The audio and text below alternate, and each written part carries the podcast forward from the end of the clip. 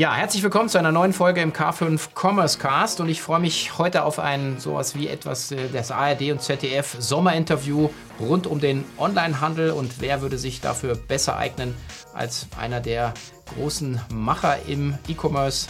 Ich freue mich auf ein Gespräch mit einem der Gründer von About You und vor allen Dingen einem der Macher der Scale Commerce Engine. Herzlich willkommen, Tarek Müller.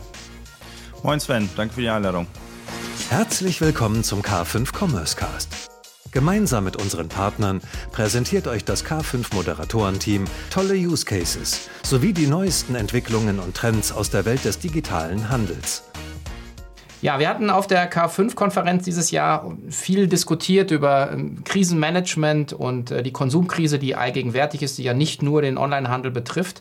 Und ähm, für mich wäre auch die Frage jetzt noch zwei Monate weiter im Game. Ähm, wie schaust du gerade auf den Markt und was erlebst du auch ähm, in deiner Rolle einmal als, als Co-CEO von About You, aber natürlich auch als Geschäftsführer von Scale? Was siehst du im Markt? Sind wir schon durch durch die Krise?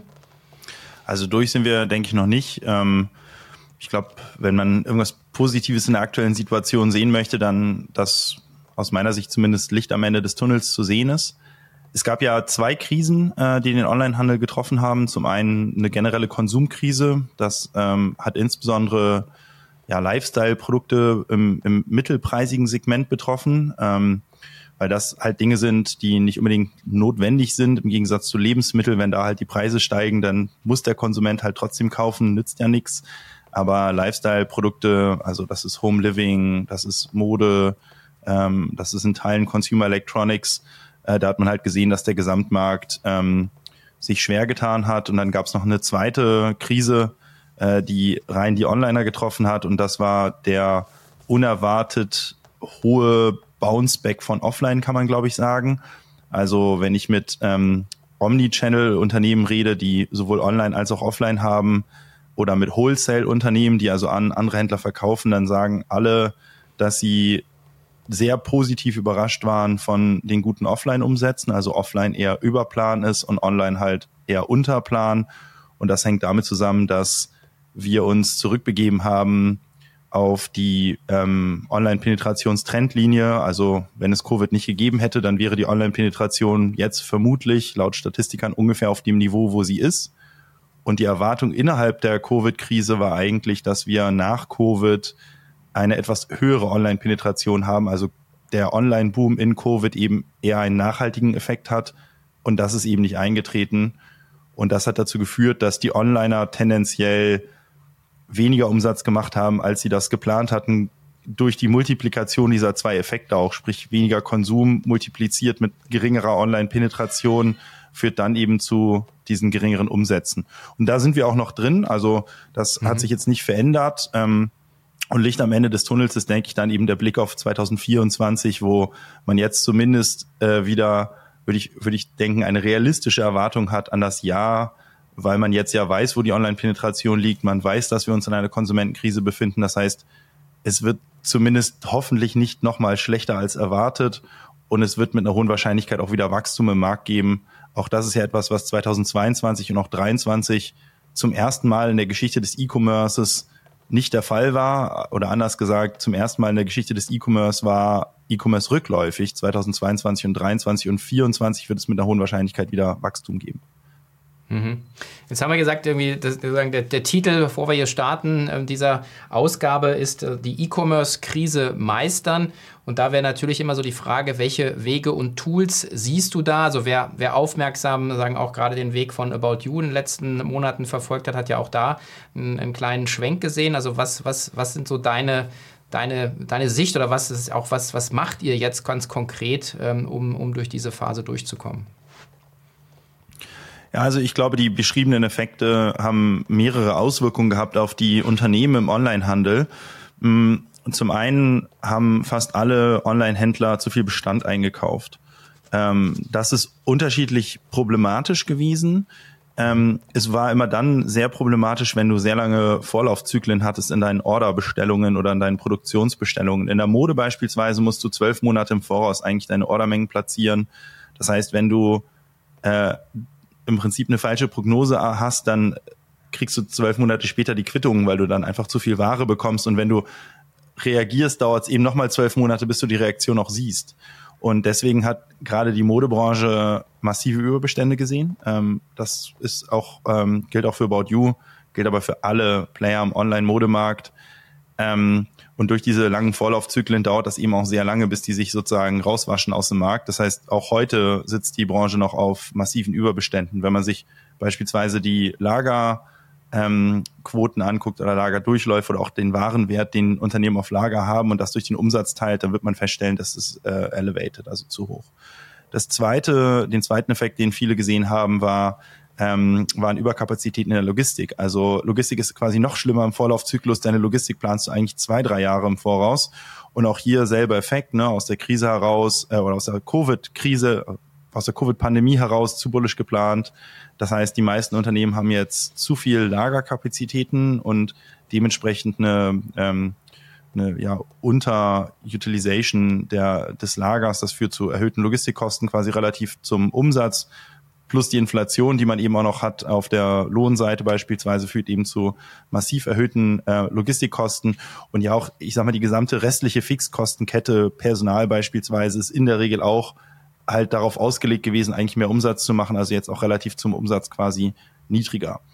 Und das bedeutet für den Online-Handel oder für generell Handel, aber Online-Handel eben insbesondere, dass man irgendwie schauen muss, dass man seine Margen ähm, in den Griff bekommt, dass man seine Überbestände abbaut äh, und dass man seine Fixkosten und Logistikbasis auf das Niveau anpasst, was man jetzt eben an Umsatz hat.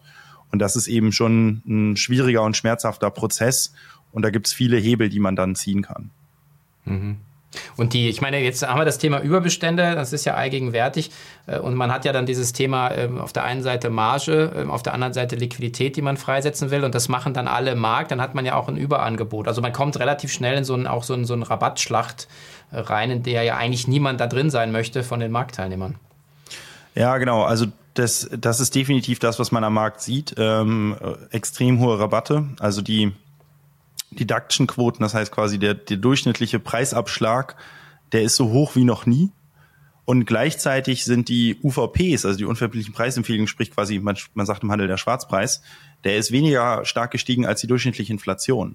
Also und diese zwei Effekte drücken ja am Ende auf die Marge. Eigentlich müsste man mhm. mit der Inflation und mit den Kostenerhöhungen, die man halt sieht, auch die UVPs erhöhen und im Prinzip eine Durchschnittsdeduction ansetzen. Beides ist nicht der Fall. Beides drückt auf die Marge. Das Problem ist aber, die Ware muss raus weil mhm. du einerseits gebundenes Kapital hast. Ähm, Kapitalkosten sind gestiegen. Das heißt, das ist jetzt heute noch größeres Problem als vor zwei, drei Jahren, wo deine Kapitalkosten ja kaum vorhanden waren. Heute musst du, ist ja schon die risikolose Verzinsung quasi liegt bei fünf Prozent. Also Ware auf Lager haben kostet einfach jeden Tag Geld, weil es Kapitalbindung ähm, und darüber hinaus, ähm, gerade im, im Modehandel beispielsweise, hast du ja auch so eine Art verderbliche Ware. Also wenn du letztendlich im, im April noch Winterjacken auf Lager hast, dann kannst du davon ausgehen, dass die dann noch mindestens sechs bis neun Monate im Prinzip äh, rumliegen, ohne sich großartig zu bewegen. Äh, das heißt, du musst irgendwie auch bis zum Ende der Saison deine Ware loswerden. Und einen dritten Aspekt hast du gerade angesprochen, das ist Cash. Am Ende des Tages ähm, ja, muss man, muss man auch schauen, dass man liquide bleibt. Und das heißt, man muss irgendwie Cash reinholen. Und alle drei Effekte führen am Ende dazu, dass du deine Produkte reduzieren musst, um irgendwie Nachfrage zu generieren. Und das hast du gerade ja ganz richtig gesagt, dann fängt eine Preisspirale an. Also wenn Player A halt anfängt, äh, Produkt A zu reduzieren, Player B sieht dann massiv sinkende Umsätze quasi, weil, weil quasi kein kompetitiver Preis mehr gesetzt wird, dann zieht Player B nach und, und haut nochmal äh, 50 Cent äh, drauf, ja, und das ist eine Spirale im Prinzip, die nach unten losgeht. Und die ist natürlich äh, schlecht für alle, außer für den Konsumenten. Ja, der Konsument, der ist der Profiteur dieser ganzen Geschichte.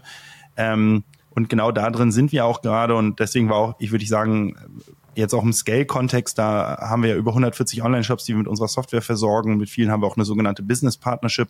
Also mit denen sind wir im mhm. regelmäßigen Austausch über nicht nur technologische Themen, sondern auch über die Frage, wie du Technologie richtig nutzt. Und ich sag mal, ich würde fast sagen, das meist diskutierte Thema waren Promotions. Also wie fahre ich die richtige Promotion-Strategie, um die Marge auf den Artikeln zu beschützen, die noch gut laufen, aber vor allen Dingen halt meine Überbestände loszuwerden und das auf eine Art und Weise, die möglichst margenschonend ist. Mhm. Und, und da könnt ihr also auch supporten. Ich meine, ihr habt ja wahrscheinlich auch, äh, auch viel Daten und viel, also viel Datenpunkte, nicht nur von About You, sondern eben auch von, von, den, von den 170 Kunden, die ihr auf Scale drauf habt. Das, also würde mich schon mal interessieren. Also, ich meine, erstmal klingt es ja für mich wie so ein Dilemma. Man muss eigentlich sagen, äh, eigentlich Augen zu und durch.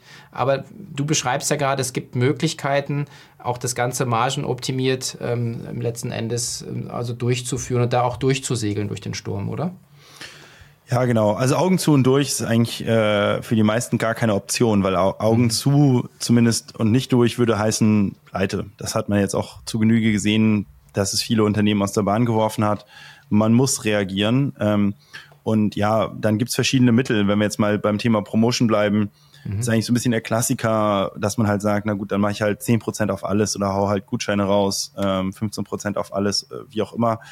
Das Problem bei diesen Aktionen ist, dass ähm, man den, die, den Nachfragemix nicht verändert. Also das heißt, die Topseller bleiben Topseller und die Slowseller oder wie man im Handel ganz gerne sagt, Penner, Renner, Penner, sagt man im Handel. Mhm. Also die Renner bleiben Renner, die Penner bleiben Penner. Und manchmal geht die Schere sogar noch weiter auseinander. Also du hast eigentlich das Problem, dass genau die, die du loswerden willst, nämlich die Penner, sich nicht bewegen und du auf die Renner, die du wahrscheinlich auch Vollpreis verkauft hättest, im Prinzip einen Margenabschlag hinnimmst und der kannibalisiert eigentlich ohne großen inkrementellen Effekt. Und deswegen sehen wir im, im Promotion-Bereich mittlerweile eine sehr viel einen sehr viel diverseren Ansatz, dass man halt sagt, man diskontiert Teile des Sortiments, man macht Kampagnen auf bestimmte Kategorien, auf bestimmte Marken oder auch Kampagnen, die in der Kommunikation sowas sind wie bis zu 50 Prozent auf über 100.000 Artikel und das bedeutet dann, dass du Reduktions Arten siehst, die von gar nicht reduziert bei den Rennern und dann in 5 Prozentpunkt Schritten beispielsweise hochgehen. Also dass du dann sagst, okay, die Artikel, die wirklich super Penner, die sind dann mit 50 Prozent reduziert, so die Medium Penner vielleicht mit 30, diese okay Renner vielleicht mit 10 Prozent und die Renner mit 0 Prozent, um letztendlich dafür zu sorgen, dass du auch den, den Nachfragemix veränderst hin zu den Artikeln, die du, die du wirklich loswerden willst. Und das sind natürlich, das kann man jetzt noch auf vielen Dimensionen spielen. Du kannst sagen, das machst du bestimmt in bestimmten Ländern unterschiedlich, weil die Preissensibilität in, in Ländern beispielsweise unterschiedlich ist. Oder in Regionen, je nach Wetter machst du das unterschiedlich. In, natürlich ist es in manchen Regionen länger warm oder kürzer warm und umgekehrt. Du kannst es natürlich auch bestimmte Tage auch fixieren. Die Feiertage unterscheiden sich in Ländern. Du kannst aber auch mhm. so weit gehen, dass du das in Kundengruppen unterscheidest und sagst, ich weiß, der Sven ist eher ein Premium-Käufer und nicht so preissensibel, der kriegt die Kampagne vielleicht gar nicht. Und ich habe einen anderen Kunden, da weiß ich, da reicht ein kleiner Anstoß, um den Kunden zum Kauf zu bringen. Und ich habe einen Kunden drei, da weiß ich, nur ein großer Anstoß bringt den Kunden zum Kauf. Sodass dann alle drei Kunden unterschiedliche Kampagnen letztendlich auch ausgespielt bekommen. Und das dann wiederum noch vielleicht auf der Länderdimension. Und dann hat man eigentlich ein ausgeklügeltes System, wie man je nach Kunde, Produkt, Land letztendlich versucht, seine Produkte loszuwerden und seine Marge zu machen. Mhm. Jetzt hast du gerade auch das Stichwort äh, Länder äh, gebracht. Das hat About You, ihr habt ja so ein bisschen euren, euren äh, Internationalisierungskurs ein bisschen, bisschen gebremst, also das Wachstum ein bisschen runtergefahren. Ähm, also kann man ja sagen, auch die, die Kundenansprache nach Geografien ein bisschen fokussierter. Jetzt hast du auch schon gesagt, ja, Kundenansprache ähm, nach bestimmten Segmenten. Dann ist man ja bei dem Thema ähm, der, der smarten Steuerung eigentlich der, der Marketingbudgets so. Und äh, also neben dem Price and Promotion, also sagen artikelbezogen ist, hast du ja gerade schon gesagt, diese Verschränkung äh, mit, mit den Kundendaten. Und wie, wie ist das jetzt in so einem Markt, wo man einen ganz klaren Angebotsüberhang hat? Ähm, wie, wie agiert man da, wenn man so auf die, auf die Marketing-Spendings schaut, auf die Budgetierung, auf die Allokation und vor allen Dingen natürlich auch, und das ist immer so eine, so eine Sprache, spannende Frage, auf die, die Feedback-Loops, die ja immer schwieriger werden äh, bei, der, bei der Attribution der, der, der Marketing-Spendings auf die bestimmten Kundensegmente. Also viele Fragen, aber so mich geht es auch darum, einfach nochmal zu verstehen, wie ihr mit Scale äh, gerade auch in dem, in dem Bereich Marketing, Budgetierung, Marketingsteuerung da äh, unterstützen könnt. Ja, also richtig ist, wir haben mit About You tatsächlich unsere Neuländerexpansion äh, runtergefahren. Das war aber auch sowieso geplant, also weil wir jetzt mittlerweile in 29 Ländern aktiv sind, also mehr oder weniger Kontinentaleuropa auch abdecken. Insofern gibt es jetzt eigentlich einfach auch kaum Länder. Jetzt müssten wir nach außerhalb Europas expandieren und das wiederum wäre jetzt tatsächlich nicht so die Zeit, hätten wir aber auch so oder so mhm. jetzt in dem Jahr nicht gemacht. Ähm, aber Hat die Börse ja auch gut aufgenommen, muss man ja sagen, ne? Äh, die letzten Zahlen, genau. Wir haben im, äh, wir haben, äh, worauf du referenzierst, ist, wir haben äh, im Q1 ähm, ein, ähm, ein Prof die Profitabilität erreicht auf operativer Ebene, also auf, auf Ebene des ähm, bereinigten EBITDAs. Äh, und ja, das war ein etwas besseres äh, Resultat, als der Kapitalmarkt das erwartet hat. Und dementsprechend ist der Kurs dann auch ähm, gut gesprungen. Ich meine, kurstechnisch haben wir uns allgemein eigentlich gut entwickelt. Also wenn man das im Vergleich zu den anderen sieht, also ähm, die Banken haben zu unserem Börsengang so ein Peer-Set erstellt von zwölf Unternehmen, die börsennotiert sind, eben in einem ähnlichen Segment sind. Das ist dann so ein mhm. Farfetch und äh, Zalando natürlich und andere Unternehmen, ASOS und Co. Und ja, von den zwölf Unternehmen haben wir uns am zweitbesten entwickelt, also am zweitwenigsten runtergegangen. Das zeigt doch, dass die Börse auf ihre Art dann unsere Performance schon auch honoriert, aber der Gesamtmarkt ist halt um 90 Prozent eingebrochen in den Bewertungen und dem kann man sich eben nicht ganz entziehen. Ähm, mhm. Und das ist auch eine Reflexion dieser verschiedenen Krisen, die jetzt gerade auch einfach ähm, vorherrschen und der, die Investoren sprechen dann oft davon, dass sie sagen, sie sind jetzt hands-off E-Commerce. Ja, das heißt, sie sagen, ich allokiere mein Kapital gerade einfach in Branchen, die wachsen und die nicht in einer Krise sind, warte einfach ab. Die sagen dann oft, I'm on the sideline. Also sie warten im Prinzip an der Seitenlinie, bis sich so ein bisschen der Nebel lichtet. Man weiß, wer hat's überlebt, wer nicht. Und dann gehen die Investoren auch wieder rein, weil die Investoren ja oft eigentlich eher auf kurzfristigere äh, Horizonte schauen und jetzt nicht irgendwie in irgendwo reingehen, wo sie glauben, das wird irgendwie in 24, 25 schon wieder cool, sondern die wollen die Sicherheit haben. Ja. Ich bin schon davon überzeugt, dass wir das auch in 24, 25 dann eben die Investoren irgendwann auch wieder von der Seitenlinie sich selbst einwechseln, sobald halt wieder Wachstum und Klarheit im Markt besteht, wer es, wer hat, wer hat es geschafft, wer nicht. Ähm, Genau, aber wir waren ja eigentlich gerade bei, bei, der, bei der Thema, beim Thema Marketing. Ähm, auch da ähm, muss man natürlich auf Effizienz optimieren und im Prinzip diese ja, neue Situation letztendlich ähm, äh, einbauen in die, in die, in die Marketingsteuerung. Also erstmal ist in Summe im Prinzip für die europäischen Online-Händler sind die Marketing-Spendings runtergegangen. Auch das etwas, was man in den früheren Jahren kaum gesehen hat. Das ist zwar, da sind die Marketing-Spendings relativ zum Umsatz zwar runtergegangen, aber der Umsatz meistens stärker gewachsen als die Marketing-Ausgaben. Jetzt hat man in den letzten 18 Monaten gesehen, dass die Marketingausgaben massiv zurückgefahren wurden.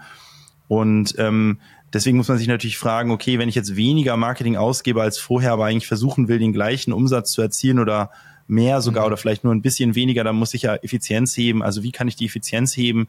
Und da gibt es eigentlich zwei, drei Mittel. Zum einen natürlich die Frage, welche Kanäle bespiele ich überhaupt, sich da auf Kanäle zu fokussieren, die ähm, schneller in der Conversion äh, letztendlich landen, also schneller in Umsatz, den Euro in Umsatz quasi wandeln. Das zweite ist ähm, im Attributionsmodell mehr Klarheit zu schaffen, was ist eigentlich der Wertbeitrag eines jeweiligen Marketingkanals. Also ähm, äh, es gibt ja vorbereitende Kanäle, es gibt abschließende Kanäle und eine Marketing-Attribution schaut eigentlich quasi, wenn der Sven eben fünfmal auf meine Website gekommen ist, äh, über fünf verschiedene Touchpoints, eigentlich welcher Touchpoint hat eigentlich welchen Beitrag geleistet und dann den, den Umsatz oder den Deckungsbeitrag deiner Transaktion auf diese Kanäle zu schlüsseln. Und ja, das nennt man eben Marketing-Attribution. Ganz wichtiges Thema, ist ein sehr mathematisches Thema, aber das richtig oder falsch zu machen, kann, kann enorme Effizienz heben in der Marketingsteuerung. Mhm. Und das dritte eigentlich die Frage, auf was optimiere ich eigentlich am Ende des Tages? Optimiere ich auf Transaktionen, optimiere ich auf Neukunden, auf Kunden, auf Umsatz oder auf Deckungsbeitrag? Und ja, gerade in der heutigen Zeit ist letzteres, also die Optimierung auf Deckungsbeitrag, eigentlich das Gebot der Stunde. Und das ist auch eine gewisse Veränderung, weil viele Unternehmen oft noch auf CPO, also auf eine Transaktion optimieren beispielsweise oder auf Umsatz, aber mhm. Transaktionen und Umsätze ja unterschiedlich profitabel sein können. Und in Zeiten, wo man eben sehr stark auf Profitabilität und Cash Conversion guckt, muss man, glaube ich, schauen, dass man eben den Marketing-Systemen erstmal die richtige Attribution unterlegt, aber dann auch den richtigen Zielwert zurückmeldet. Und dieser richtige Zielwert ist aktuell eben Deckungsbeitrag. Das klingt so ganz einfach, aber die meisten Unternehmen sind technisch gar nicht in der Lage, letztendlich auf der Order Success Page einem Google beispielsweise zurückzufunken, hey, dein Wertbeitrag war x Prozent von dem Deckungsbeitrag und der Deckungsbeitrag war halt y Euro. Ähm, das ist technisch tatsächlich eine große Herausforderung für viele Unternehmen und deswegen steuern die in gewisser Weise eben auch im Blindflug im Marketing und sind dadurch ineffizienter. Mhm. Ein äh, anderes Thema, was wir auch viel diskutiert hatten auf der, auf der Konferenz, war die, ein bisschen der Shift von reine Neukundenakquisition hin zu äh, letzten Endes Bestandskunden ähm, einfach besser zu bespielen, ja, wenn man da auch die Daten hat. Ich muss den Kunden nicht nochmal akquirieren und, äh, und war so ein bisschen auch der, der, der, die Überschrift war so, was das Credo mehr verkauft, mehr ist eben nicht mehr, sondern eher auch zu versuchen, hast gerade gesagt, ja, mit vielleicht gewissen Budget oder weniger Budget selben Umsatz zu machen, beziehungsweise den Umsatz zu steigern. Ähm, also da nochmal auch äh, zu verstehen, also siehst du das auch so? Seht ihr das auch bei, bei euren Kunden? Also gibt es da diesen Shift ähm, oder, oder ist das auch wieder nur so eine, eine Sau, die da wieder durchs Dorf getrieben wird? Ja, also den Fokus auf die Bestandskundenbasis sehen wir total. Hm. Also ich würde sagen, ich hatte ja vorhin gesagt, Promotion war so das eigentlich meistgefragte Thema und ich würde denken, ja. Loyalty war so das zweitmeistgefragte Thema. Also das umreißt ja letztendlich die Frage, wie kannst du aus deinen Bestandskunden mehr rausholen? Ja. Ähm, ist ja auch naheliegend. Ähm, es ist immer schwieriger, einen Neukunden zu gewinnen, als einen Bestandskunden zu einer Folgeorder zu überzeugen. Aber letztendlich hast du immer auch ein bisschen Churn. Also langfristig gesehen brauchst du die Neukunden, kurzfristig holst du aber aus den Bestandskunden einfach schneller Geld raus.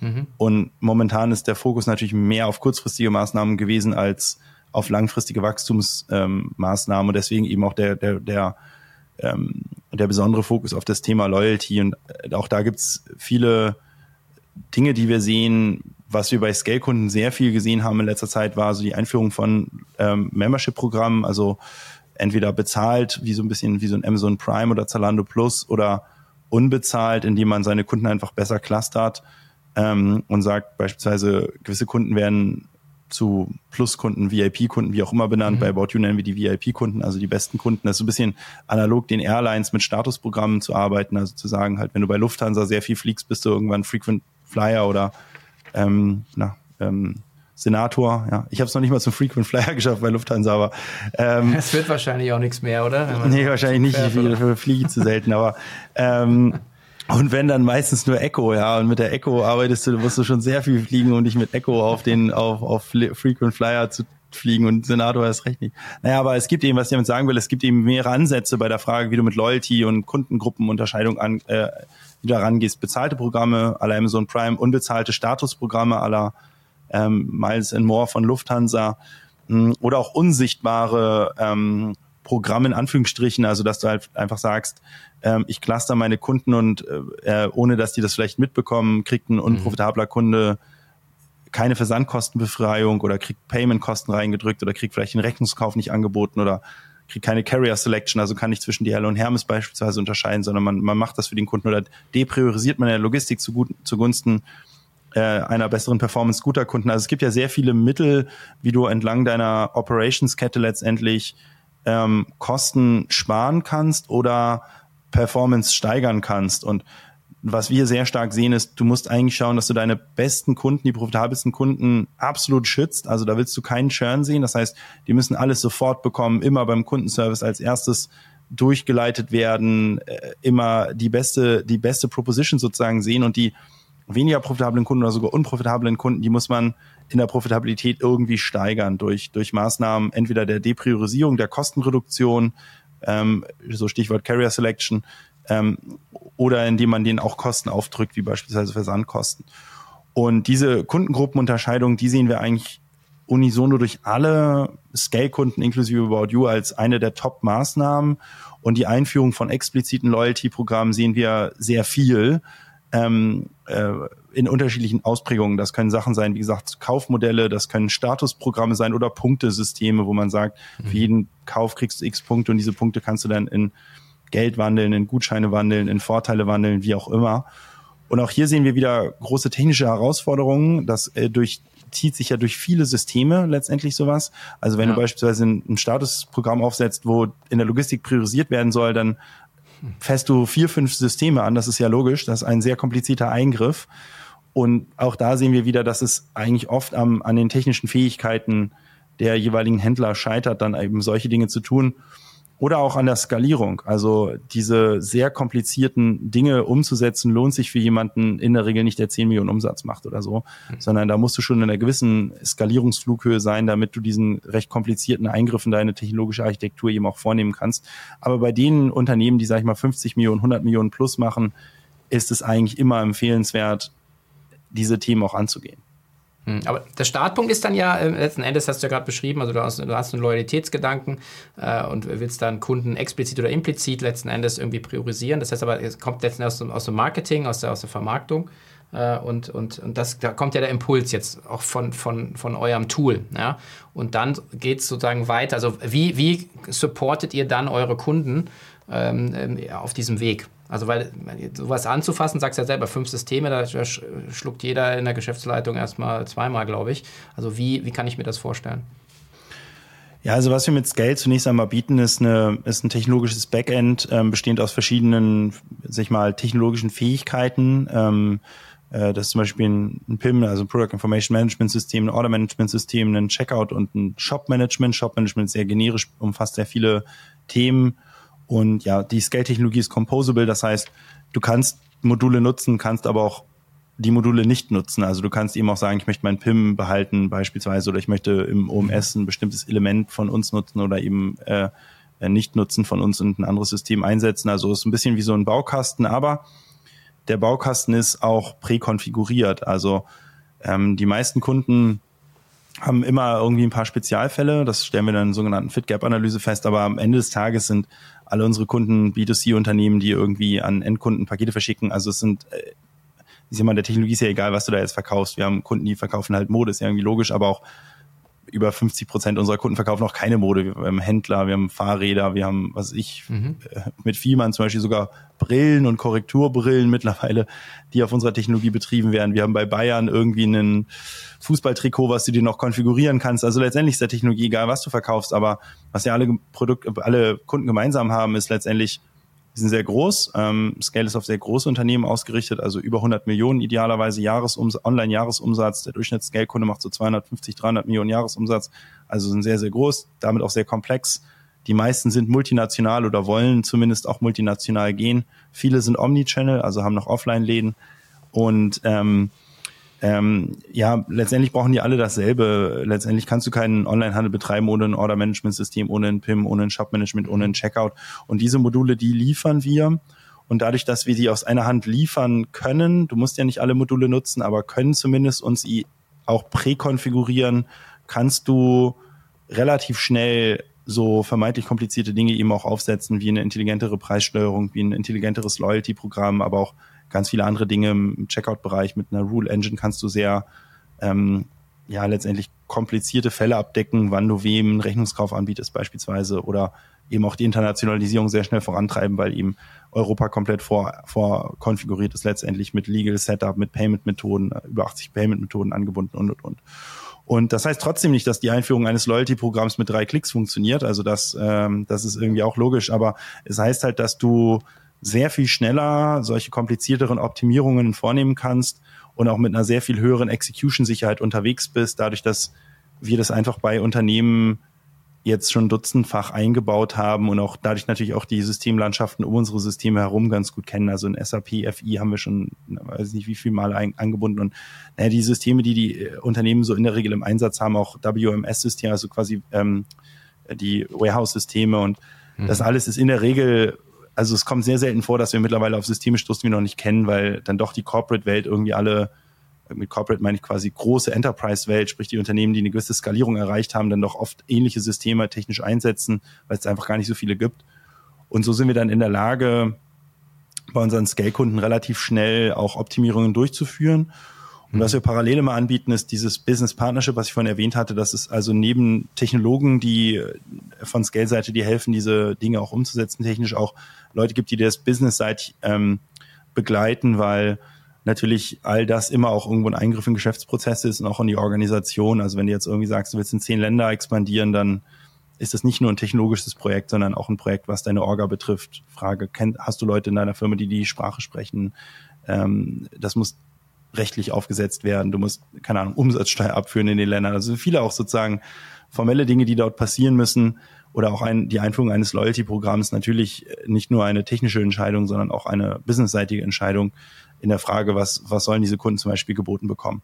Und bei diesen ganzen Fragestellungen eher kommerzieller Natur hilft unser Business Partnerships Team und bei der Frage der technischen Implementierung haben wir eben diesen vorkonfigurierten Baukasten, kann man vielleicht sagen, der, der es gerade großen Unternehmen halt erleichtert, ähm, diese Dinge umzusetzen und auch eine sehr viel höhere Projektsicherheit bietet, dass man, dass da am Ende was bei rauskommt.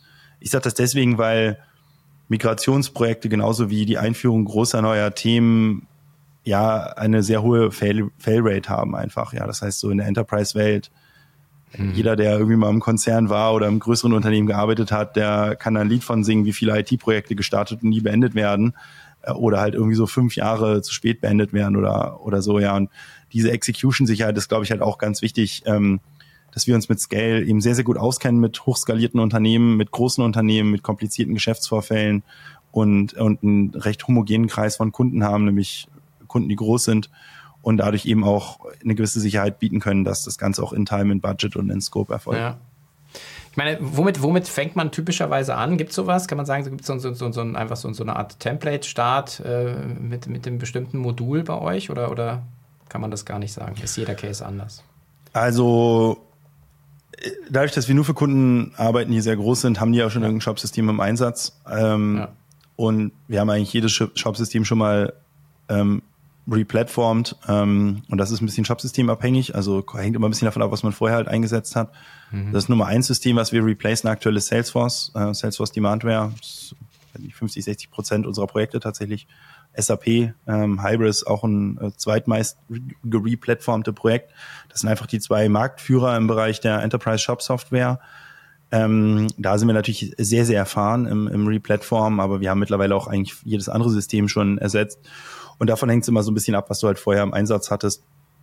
Mhm. Alle nutzen unser Shop-Management-Modul, ähm, alle nutzen eigentlich unser Checkout.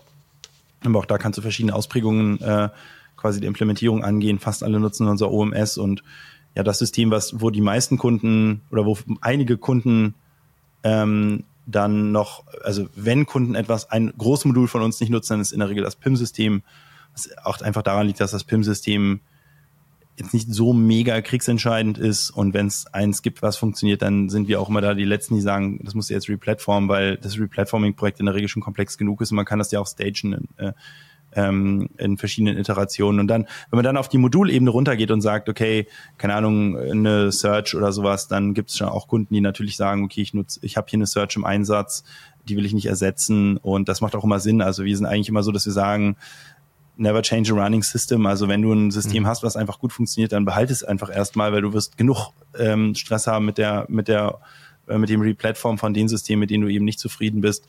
Und man kann das auch als Migrationsfahrt sehen. Ähm, ja, und in der Regel dauert so eine Migration des Shop-Systems von, von einem Salesforce oder SAP, äh, da haben wir jetzt sehr viele Referenzen, dauert irgendwie so sechs bis neun Monate in der Regel, dann bist du eben auf einem neuen Shop-System und ja. dann kannst du eben mit einer, einer relativ hohen Geschwindigkeit danach ähm, neue Länder aufsetzen, Omnichannel Cases umsetzen, Loyalty-Team, Promotion-Team, ganz viele andere Themen halt eben auf Basis deiner neuen Scale-Instanz dann auch eben umsetzen. Ja. Hosting mhm. kümmern wir uns drum, aber es, äh, jeder Kunde kriegt eine eigene ähm, Instanz, eine eigene AWS-Instanz, also absolute Datenhoheit, keine noisy Neighbor-Effekte im, im, Hosting, aber man hat halt den Vorteil, dass, ich sag mal, so das Grundmaintenance, also sprich sozusagen das Updaten der Software durch uns erfolgt. Ähm, und ja, die fast alle unserer Kunden haben natürlich eigene Tech-Teams, die dann am Frontend arbeiten und an den Dingen, die differenzierend sind, sprich Frontend, User Experience, ähm, CM, CMS, das sind so die Sachen, wo, wo der Kunde in der Regel dran arbeitet und wir kümmern uns um die Backend-Seite. Mhm. Ich meine, mich, mich, also ich, ich bin ja großer Fan auch äh, von, von dem Approach, den ihr da gewählt habt. Und letzten Endes ist auch so die, ähm, meine Analogie immer, äh, so, was Amazon letzten Endes gemacht hat, äh, im Prinzip aus der, aus der eigenen Erfahrung, aus der eigenen Händlerperspektive dann einfach äh, Services anzubieten, die, die, selber funktioniert haben. Ja? Also ähm, sei es das Hosting, ja, sei es jetzt auch äh, einfach die, die Fulfillment-Logistik-Geschichten. Und, und, und, und ich, ich muss sagen, das Internet vergisst nicht, Sven Ritter vergisst auch nicht. Also Sven Schmidt hat irgendwann mal irgendwie hart abgelästert über euch, dass ihr das euch damals angetan habt.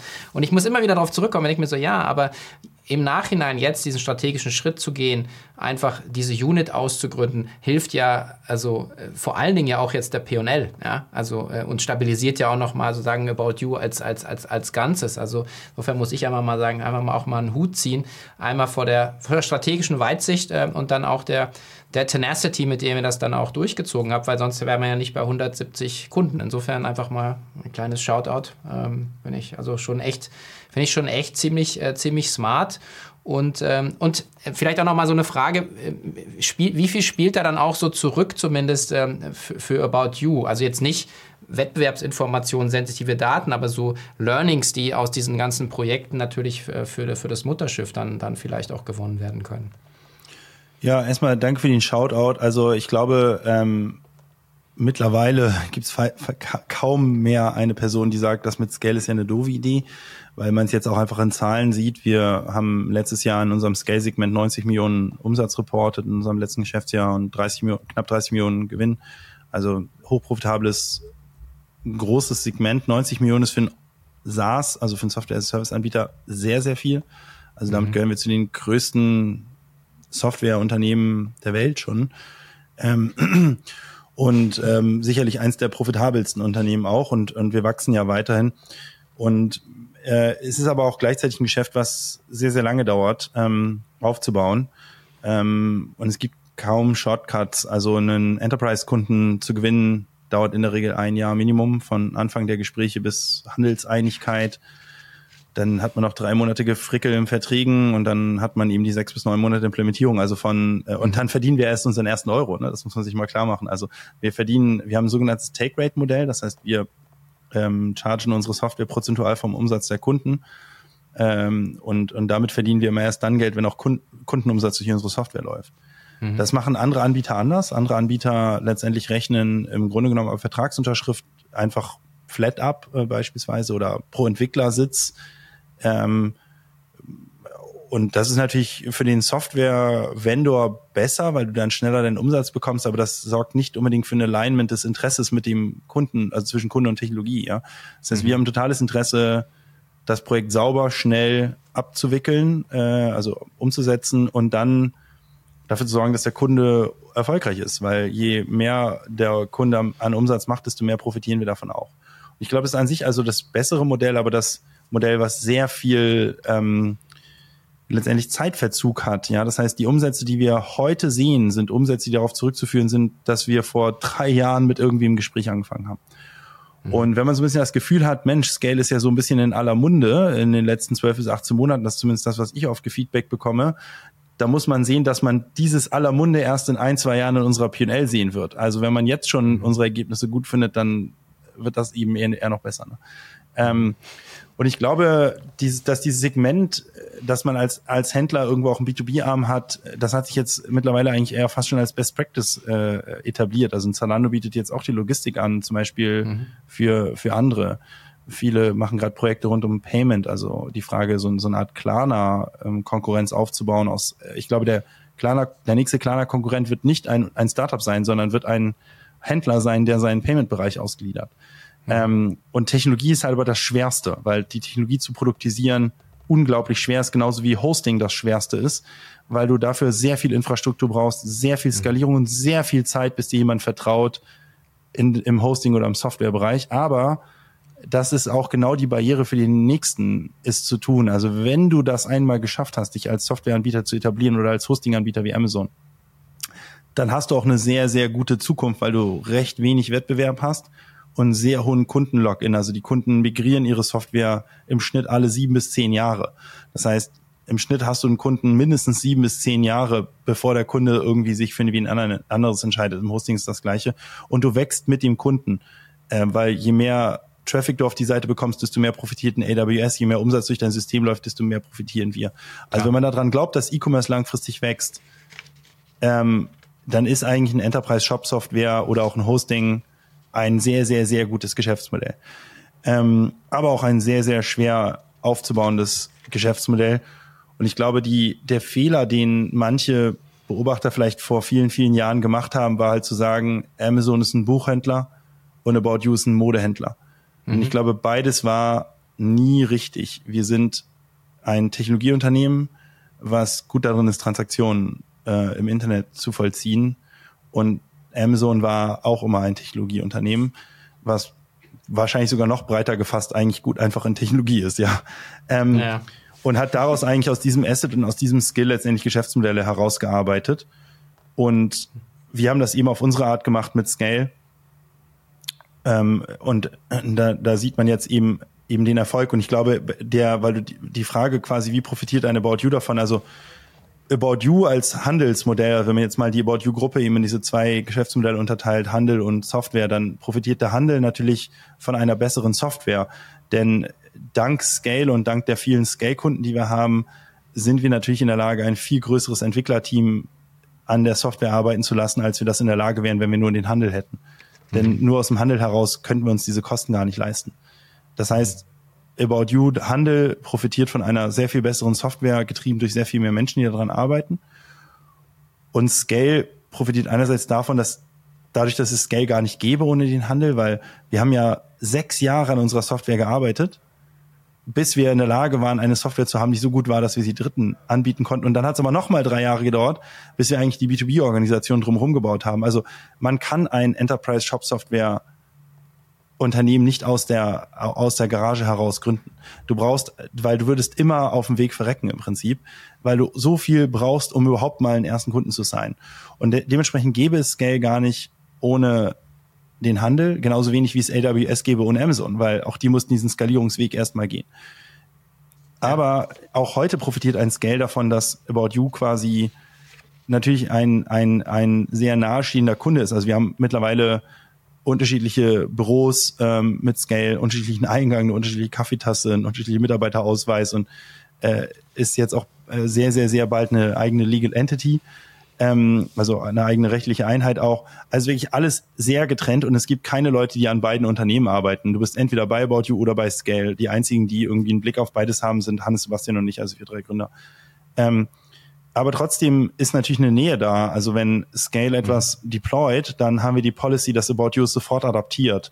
Also sprich quasi sofort updatet, sofort es sich anschaut und sofort Feedback gibt. Und diesen Feedback-Zyklus zu verschnellern, ist unglaublich wertvoll für einen Software-Vendor, weil du musst ja wissen, hat das, was ich da gebaut habe, irgendwie Sinn ergeben. Und ja. die meisten normalen Kunden sind nicht so schnell im Updaten.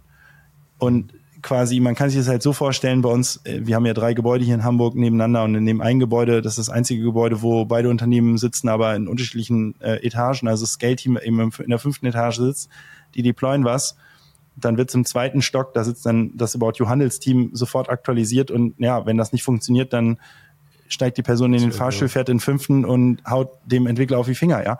Und dieser. Feedback-Zyklus, der ist so schnell und wir wissen doch alle, in Software, im Internet, und vielleicht auch in vielen anderen Dingen geht es um die, Iterat die Lerniterationsgeschwindigkeit. Je ja. schneller du den Feedback-Zyklus schließt, je schneller du lernst, desto schneller entwickelst du dich weiter. Und das ist sozusagen dieser krasse, unfaire, in Anführungsstrichen unfaire Advantage, den wir haben gegenüber anderen Softwareentwicklern, äh, Softwareanbietern, ist dieser sehr schnelle Feedback-Zyklus und aber auch die Möglichkeit, im, im, ich sag mal, mit sehr kurzem Weg einmal sich nochmal, auch bevor man überhaupt etwas fertigstellt, einfach äh, letztendlich Gedanken reinzuholen, wie man das bauen müsste. Also nehmen wir Promotion, ja, also mhm. wir werden als auf Scale-Seite immer wieder darauf angesprochen, aber wenn man dann den Kunden fragt, ja, okay, verstanden, Promotion ist wichtig, jetzt gib mir ein Briefing, dann ist es ganz schwer.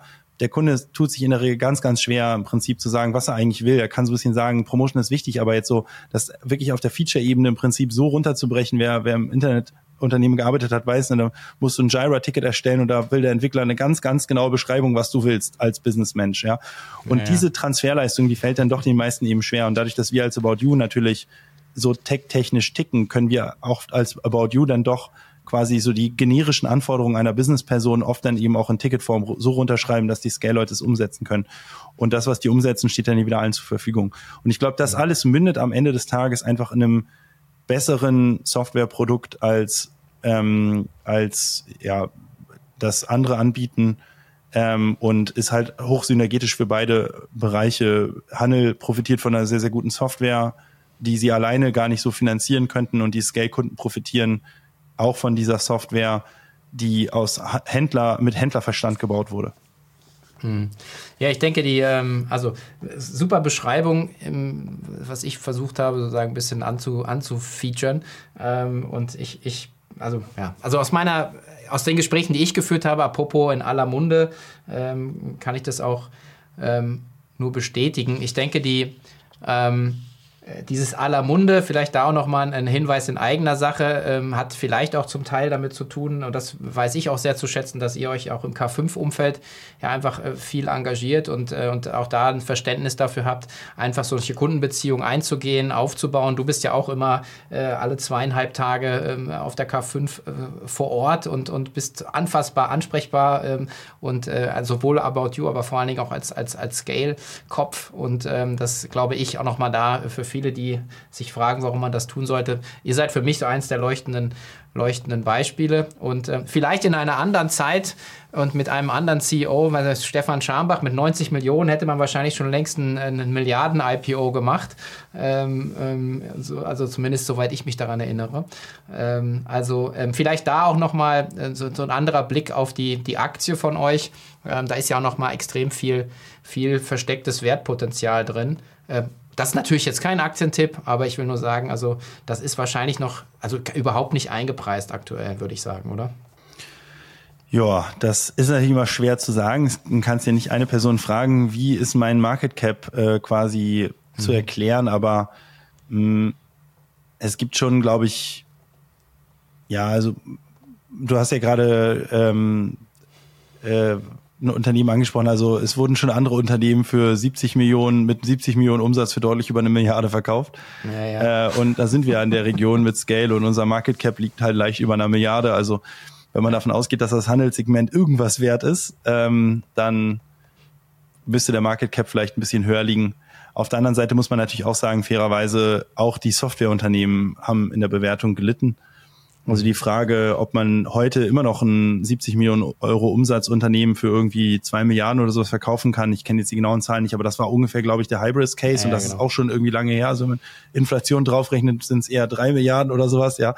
Ähm, das ist, glaube ich, in der heutigen Zeit auch schwer. Also äh, letztendlich weiß man es nicht so ganz genau, aber ich glaube, was halt klar ist, ist, wir sind durch diesen Mix aus Handel und B2B erstmal ein bisschen resilienter vielleicht aufgestellt und haben schon einfach einen enormen Vorteil gegenüber Unternehmen, die nur Händler oder nur Softwareunternehmen sind. Und ich glaube, das ist, das war vor fünf Jahren noch eher so eine steile These, die auch kritisiert wurde und angegriffen wurde.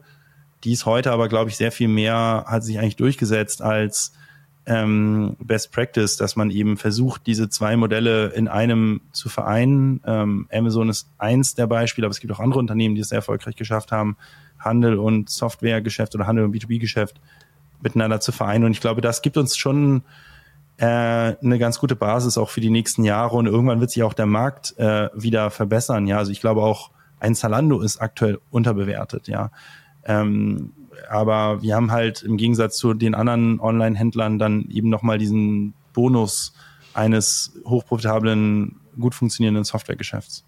Mhm. Ja, Tarek, ähm, ganz großartig, äh, eine, eine große äh, Sommer äh, Tour de Raison, würde ich sagen, über wo steht eigentlich der Onlinehandel und äh, im, im, im Besonderen, wo steht ihr ähm, als About You, aber vor allen Dingen auch mit der Scale Commerce Engine und ähm, aus meiner Sicht auch ganz, äh, ganz zu Recht seid ihr in aller Munde und ich wahrscheinlich eins der äh, der, der heißesten äh, sagen Softwareprodukte für den Bereich E-Commerce, Commerce, also auch Multi-Channel hast du genannt. Also ganz, ganz herzlichen Dank. Und äh, wer Wer ja sich dafür interessiert, kann sich bei dir oder bei deinem Team wahrscheinlich direkt melden. Ähm, wir werden das auch noch hier verlinken. Und äh, Kapazitäten habt ihr ähm, fürs Onboarding, nehme ich mal an, und Luft nach oben. Gibt es eigentlich ein Ziel, wo ihr sagt, äh, da wollt ihr irgendwie hin? Also von 170 auf X? 140 sind es im Übrigen, nicht 170. Ach, 140, sorry. Ne? Oder mehr als 140, vielleicht sind es auch mittlerweile 170, aber die offizielle Kommunikation ist mehr als 140. Okay. Ja, also wir haben Kapazitäten jetzt auch nicht mega viel. Wir haben tatsächlich eine sehr, sehr hohe Winrate in, in so Pitch-Situationen, also mhm. so die letzte Zahl, die ich gesehen hatte, bei Pitches von Unternehmen, die über 100 Millionen Jahresumsatz machen, das ist ja so unsere Zielgruppe, ähm, haben wir über 90 Prozent Winrate. Also wenn mhm. es ein RFP gibt und zu einer Pitch-Situation kommt, äh, wo mehrere Softwareanbieter angeschaut werden, dann gewinnen wir die Deals in der Regel auch. Und dementsprechend haben unsere Teams schon genug zu tun. Wir haben tatsächlich auch, ich sage unseren Teams immer oder auch den Sale-Leuten so, ähm, lass uns äh, bitte dabei bleiben, dass wir nur in Pitches gehen, wo wir als Kunde auch uns nehmen würden. Und mhm. es gibt tatsächlich auch einige Fälle, wo wir dem Kunden einfach sagen, hey, wir würden uns gar nicht nehmen und dann irgendeinen anderen Software-Vendor empfehlen. Ja, also, so das heißt, mhm. ich glaube, wenn man uns kontaktiert, kann man erstmal davon ausgehen, dass wir auch wirklich uns damit beschäftigen und wirklich auch nur reingehen, wenn wir selbst davon überzeugt sind, dass wir es tun würden. Wir haben auch den Luxus, genug Kunden zu haben, um auch Nein sagen zu können und nicht quasi auf Biegen und Brechen verkaufen zu müssen. Mhm. Und kontaktieren kann man uns am besten halt über die Website. Ähm, und äh, genau, dann ähm, dann wird man da connected mit einer jeweiligen Person, die auch ein Verständnis fürs Geschäftsmodell aufbauen kann und für die technologische Architektur und ähm, dann gucken wir uns das gemeinsam mit diesem potenziellen Kunden auch an, ob das überhaupt äh, Sinn ergibt, da zu uns zu wechseln und beschäftigen uns vor allen Dingen mit dem Migrationspfad, also einer FitGap-Analyse, einem Implementierungsplan, eine sogenannte Target-Architektur.